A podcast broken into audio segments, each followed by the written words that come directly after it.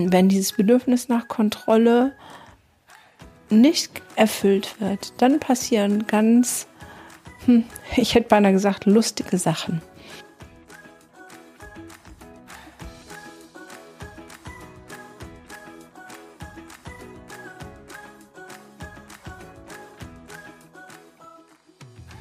Hallo und herzlich willkommen zu meinem Podcast. Mein Name ist Gunda Frei und dies ist der Podcast Entwicklungssprünge.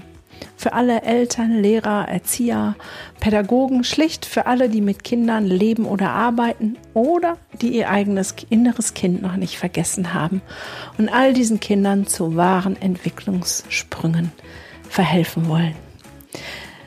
Die Themenreihe heißt gerade was Grundbedürfnisse. Was sind unsere Grundbedürfnisse? Wie können wir die stillen? Was hat das mit unseren Kindern zu tun? Heute geht es um Kontrolle und Orientierung. Ich freue mich, dass du wieder dabei bist und wünsche dir viel Spaß beim Hören.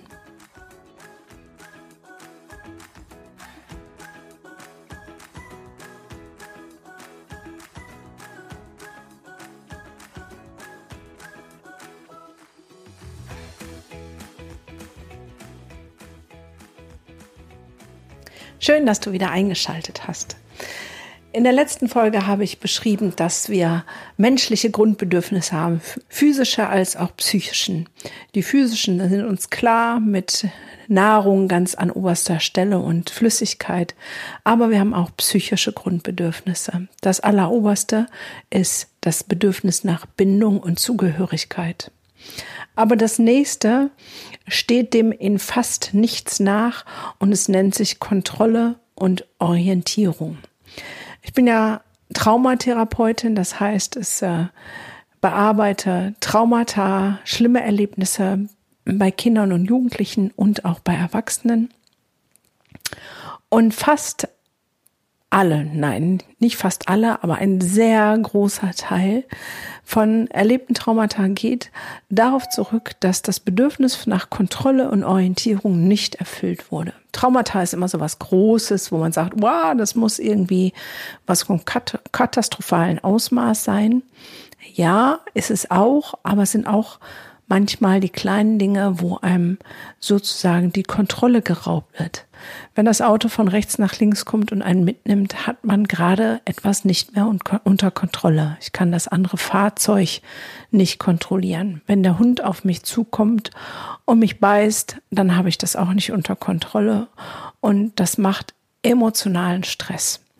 Wir als Menschen, ähm, und da wirst du dich selber bestimmt ertappen, wenn du mal hinspürst, sind darauf ausgelegt, dass wir wissen wollen, woran wir sind. Wir brauchen Orientierung. Wir brauchen das Gefühl, dass wir das handeln können, was uns umgibt. Und deswegen machen wir Pläne, wissen genau, wann wir in Urlaub fahren, weil wir die Orientierung brauchen, ähm, machen uns To-Do-Listen, Uhrzeiten, wann wir aufstehen. All das sind Mechanismen der Orientierung und der Kontrolle. Jetzt ist es aber so, dass Kinder auf die Welt kommen und erstmal orientierungslos sind. Das heißt, es gibt das große, weite Ganze und sie, dieses kleine, wunderbare Wesen, mittendrin. Und unser Bedürfnis ist, dass wir jetzt eine Orientierung bekommen, erstmal von außerhalb zu wissen, was ist gut für uns und was ist nicht gut, wo ist die Grenze.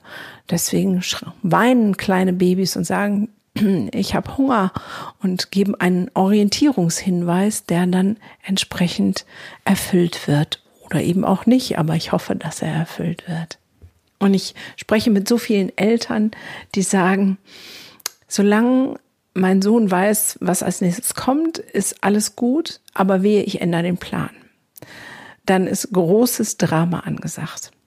Wenn wir verstehen, dass das ein Grundbedürfnis von jedem Menschen ist, die Dinge irgendwie sozusagen vorhersehbar machen, sich darauf einzurichten, dann reagieren wir vielleicht als Eltern, Erzieher, Lehrer, Pädagogen nicht mehr so, Mann, was stellt denn der sich jetzt so an? Wir wollten eigentlich ähm, nur einen Spaziergang machen und jetzt gehen wir in den Zoo, ist doch viel toller. Ja, aber darum geht es gar nicht. Es geht darum, dass dieses Bedürfnis nach Kontrolle befriedigt wird. Das heißt, dass in dem Kopf die ordentliche Abfolge von Dingen ist. Stell dir vor, du gehst auf einem Bergpfad ganz weit oben, zwei, dreitausender, keine Ahnung. Und rechts, links geht es steil bergab. Und jetzt stell dir vor, da ist nur der Pfad. Ähm, die Orientierung ist klar, geradeaus über den Pfad, aber rechts und links geht's runter. Das macht einen schon ziemlich mulmiges Gefühl. Jetzt stell dir vor, da wäre ein Geländer rechts und links dann ist es schon viel einfacher darüber zu gehen, weil es ist kontrollierbar. Du weißt, da passiert nicht so viel und wenn, dann kannst du dich festhalten. Du kannst die Kontrolle bewahren. Und wenn es jetzt sogar noch rechts und links ein Mäuerchen gibt, dann fühlt es sich noch sicherer an. Und ein bisschen so darfst du dir das auch mit unseren Kindern vorstellen, die Orientierung und Kontrolle benötigen. Was gibt jetzt diese Orientierung? Diese Orientierung geben zum Beispiel Rituale, die leider in unserer Gesellschaft immer weniger werden. Ähm, das fängt an von den kleinen Ritualen, dem zu Bett Ritual mit einer speziellen Abfolge, mit einem Lied oder einer Geschichte oder einem Nachtkuss. Ich weiß, meine Mama hat mir immer drei Küsse gegeben. Gute Nacht, schlaf schön, der liebe Gott beschütze dich. Ja, das waren die drei. Und ähm, das war ein Ritual und ohne das konnte ich nicht so gut schlafen. Und so gibt es viele Rituale, die leider, wie gesagt, immer weiter aussterben, aber sie haben eine ganz besonders große Bedeutung für unsere Kinder. Daher tun wir gut daran, im Familienkontext Rituale einzuführen. Ob es eine zu Bett Zeit ist, ob es eine feste Abendessenszeit ist, ob es ähm, ein spezieller Ablauf ist, wenn man in Urlaub fährt oder etwas gemeinsam plant oder wie man aus, aus der Haustür geht. All diese Rituale geben immense Sicherheit in Form von das Bedürfnis nach Kontrolle und Orientierung wird gestillt. Und leider leben wir in einer Gesellschaft, wo diese Rituale ähm, nicht mehr so wichtig gesehen werden und dass äh, es nicht mehr gleichförmig ist. Unsere Kinder sind herausgefordert, in Schule sich andauernd mit anderen Lehrern auseinanderzusetzen. Jeder hat eine andere Idee, wie Schule funktionieren kann, wie sein Unterricht so funktionieren kann, wann wie gestartet wird in den Unterricht. Da gibt es ganz viele unterschiedliche Vorstellungen. Und deswegen ist es für Kinder so immens schwer, sich daran zu orientieren, weil sie gar nicht wissen, woran, weil es eben nichts Gleichförmiges ist, außer dass es vielleicht die gleiche, der gleiche Klassenraum ist und die gleichen Kinder, die da sind. Und eigentlich könnten wir unser ganzes, ganzen Alltag mit unseren Kindern mal auf den Prüfstand stellen und gucken, wie viel Orientierung gebe ich meinen Kindern? Wie verlässlich bin ich dann vielleicht auch? Hm, ich weiß, dass meine beiden Söhne auch nicht so wirklich gut darauf reagieren, wenn ich von jetzt auf gleich den Plan umschmeiße. Und da gibt es auch einen kleinen Trick der Orientierung. Es ist eigentlich ganz einfach, in dem, dass ich Dinge vorankündige. Also wenn ich was geplant habe und ich merke, ich kann die Planung nicht einhalten, in dem Moment, wo ich das weiß, fange ich an, das vor anzukündigen meinen Söhnen und zu sagen, so, wir haben das so und so geplant. Ähm, so wie es aussieht, kann ich das nicht einhalten. Wir müssen den Plan ändern. Ich sage das jetzt schon mal, auch wenn ich es noch nicht hundertprozentig weiß, damit ihr euch darauf einstellen könnt. Jetzt sagst du vielleicht, Mann, ey, das sind doch Kinder, die sollen doch froh sein, dass ich überhaupt mit denen was mache. Und was muss ich denen das immer alles erklären, was ich tue und was ich nicht tue? Ich habe hier das Sagen. Ja, du hast das Sagen. Aber wenn du möchtest, dass deine Kinder geschmeidig damit umgehen, dann solltest du eine Vorankündigung machen. Es geht ja nicht darum zu sagen, du hast nicht das Sagen, sondern es geht darum, wie kannst du das Miteinander mit Kindern so gestalten, dass es für beide Seiten gut ist und wie kannst du es so gestalten und ihnen ihren Grundbedürfnisse erfüllen? Weil Kinder, deren Grundbedürfnisse erfüllt sind, die sind wesentlich ausgeglichener, ruhiger ähm, und in ihrem Selbstwert sicherer. Und wenn dieses Bedürfnis nach Kontrolle nicht erfüllt wird, dann passieren ganz, hm, ich hätte beinahe gesagt, lustige Sachen. Also ähm, gerade fremd untergebrachte Kinder haben dieses Gefühl von Kontrolllosigkeit zu oft erlebt. Sie haben das nicht in Kontrolle. Sie konnten nicht mitbestimmen, ob sie bei ihren Eltern bleiben. Ähm, sie konnten sich vielleicht Gewalt oder was auch immer nicht aussetzen oder nicht widersetzen und waren dem hilflos ausgesetzt. Und diese Kinder entwickeln etwas, was auch bei nicht traumatisierten manchmal zu beobachten ist. Da gibt es dann eine Eskalation im häuslichen Umfeld. Das Kind, ich sag jetzt mal, ich denke mir was aus, hat dem der Mama dem, das Beinchen gestellt. Und die Mama ist da natürlich ärgerlich drüber und ähm, ein Wort gibt das andere. Es äh, wird ein, geht ein bisschen hitzig her und ähm, Ende vom Lied ähm, ist, dass das Kind in seinem Zimmer sitzen muss und äh, keine Medienzeit und keine Schokolade mehr hat. Ich denke, jetzt mal irgendwelche Konsequenzen, die an den Haaren herbeigezogen sind, aus. So. Jetzt denkt die Mutter, Mann, jetzt muss es dem Kind ja leid tun, weil alle Konsequenzen, die ich habe, die habe ich ausgesprochen. Und äh, das wird es nie wieder tun.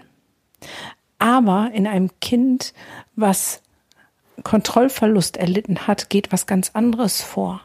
Es will auf jeden Fall zu jeder Bedingung dieses Bedürfnis erfüllen. Ich möchte die Kontrolle haben. Und ich möchte das Gefühl haben, dass ich Orientierung habe. Also was macht das Kind? Es beobachtet die Eltern. Dann weiß es, okay, wenn ich das mache, darauf gibt es Ärger. Und weiß eigentlich auch genau die Abfolge von dem Ärger.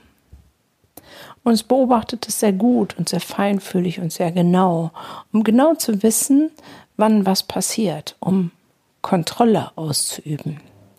Also kommt es, wie es kommen muss. Dieses Kind stellt der Mama das Beinchen, aber nicht, um die Mama wirklich zu ärgern, sondern nur, um dieses Gefühl von Kontrolle herzustellen. Es hat also die Mama so lange beobachtet, bis es genau weiß, was passiert. Und dieses Beinchenstellen ist, ich übe Kontrolle aus. Weil nun sieht das Kind, wie genau das, was sich vorher ausgemalt hat in seinem Kopf, wie das genau passiert, eins nach dem anderen. Und diesem Kind ist völlig klar, dass es hinterher auf seinem Zimmer sitzen muss, keine Süßigkeiten kriegt und keine Medienzeit mehr hat ist es deswegen erschüttert und denkt, das mache ich nie wieder. Nein, weil innerlich feiert es sich, weil es genau das gekriegt hat, was es haben wollte. Kontrolle, Vorhersehbarkeit. Jetzt stell dir bitte, bitte, bitte, bitte nicht vor, dass ein Kind das bewusst macht in Form von ähm, Gedanken und weiß, was da abläuft. Ja, ich sage dir das jetzt so, damit du einen Begriff, ein Gefühl davon hast. Das sind natürlich ganz unterschwellige ähm, Prozesse, die laufen im Unterbewusstsein, weil dieses Bedürfnis so groß ist, um den, die Kontrolle, die Orientierung wieder herzustellen. Von daher überleg mal an den Punkten, wo vielleicht dein Kind oder ein Kind dich regelmäßig auf die Spitze treibt. Ist es wirklich, dass es dich ärgern will oder ist es vielleicht nur der Punkt, dass es sein Bedürfnis nach Kontrolle und Orientierung wiederherstellen will? Und diese ganzen Störungen, die gerade Teens dann entwickeln, Zwangsstörungen und vor allem Essstörungen, das sind alles Störungen, die sich bei Kindern entwickeln, um Kontrolle wiederherzustellen. Wenn ich die Situation, die mich so aus der Fassung gebracht hat, nicht kontrollieren kann, dann kann ich zumindest ähm, kontrollieren, wie sauber meine Hände sind oder ob der Strom wirklich aus ist, indem ich es 20 Mal kontrolliere. Oder ähm, dann kann ich zumindest mein Gewicht kontrollieren. Das sind alles Kontrollmechanismen und entspringen unseren Grundbedürfnis nach Orientierung und Kontrolle. Also sei wachsam und schau mal, wo du das Bedürfnis nach Orientierung und Kontrolle für dich selber erfüllen kannst, weil wenn du gelassen bist, sind es deine Kinder auch und wo du vielleicht durch die Einführung von kleinen Ritualen, von Regeln, von Vorhersehbarkeit dieses Bedürfnis erfüllen kannst. Und natürlich ist auch Vorhersehbarkeit in Form von Gleichmäßigkeit der Reaktionen gemeint. Für Kinder ist es nicht hilfreich, wenn auf die gleiche Frage es abwechselnd Ja und Nein gibt und es nicht vorhersehbar ist, wie Erwachsene antworten. Das macht ganz viel Unsicherheit. Also dein Ja sei ein Ja, dein Nein sei ein Nein, das wäre der Idealfall. In diesem Sinne wünsche ich dir einen sehr vorhersehbaren, schönen Tag und freue mich, wenn du das nächste Mal wieder dabei bist. Und natürlich freue ich mich auch über Rückmeldungen jeglicher Art, über Likes, Rezensionen, Sternebewertungen und noch viel mehr live und in Farbe uns zu sehen auf meinem Event der Bildungsevolution. Sei dabei und verändere mit mir unsere Welt für unsere Kinder mit unseren Kindern.